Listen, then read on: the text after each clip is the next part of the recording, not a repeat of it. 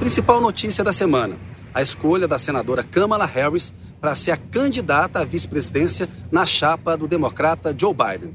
Biden acertou. A Kamala Harris deve atrair o eleitorado feminino, a juventude, os negros, deve estimular a votação desses segmentos do eleitorado. Aqui nos Estados Unidos o voto é facultativo, portanto é importante você estimular a sua base de eleitores para vencer a eleição, para conquistar a Casa Branca.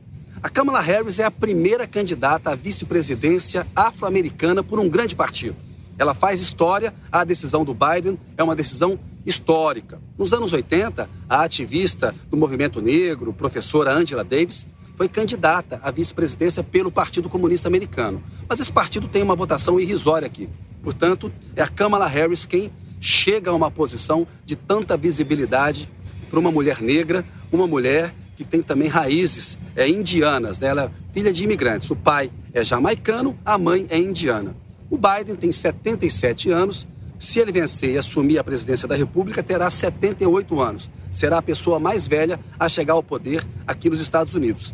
Isso faz dele, eventualmente, um presidente de transição e coloca a Kamala Harris como um nome que poderá disputar a Casa Branca daqui a quatro anos, em 2024. A Kamala Harris tem 55 anos, como eu já falei, ela é filha de imigrantes e isso sim deve estimular é, segmentos importantes é, do eleitorado americano. Atende a anseios do eleitorado americano no ano em que a gente viu os maiores protestos raciais, né, os maiores protestos contra a violência policial e o racismo estrutural desde o movimento dos direitos civis nos anos 60.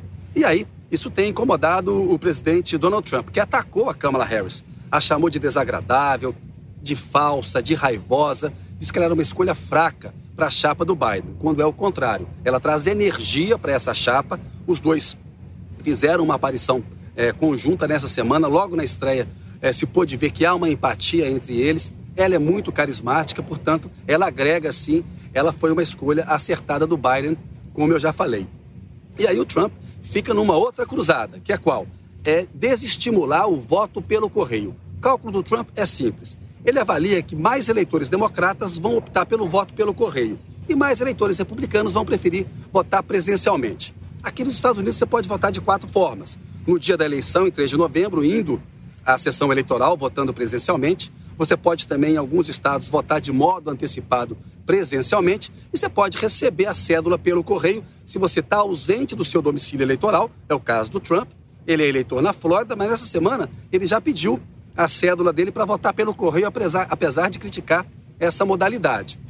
E você pode votar também pelo correio, alegando o seu desejo é, de não se expor durante a pandemia, enfim, e porque é mais cômodo para você também. Então tem essas modalidades. O Trump ele dinamita o voto pelo correio porque ele acha que assim ele pode estimular os republicanos a comparecer mais às urnas e os democratas a votar menos pelo correio isso poderia fazer com que ele revertesse a desvantagem que ele tem hoje nas pesquisas. As pesquisas indicam que hoje o Joe Biden ganharia tanto no voto nacional como nos estados fundamentais para ter maioria no colégio eleitoral. No jogo baixo dessa semana, o Trump repetiu contra a Kamala Harris uma teoria que ele usou contra o Barack Obama.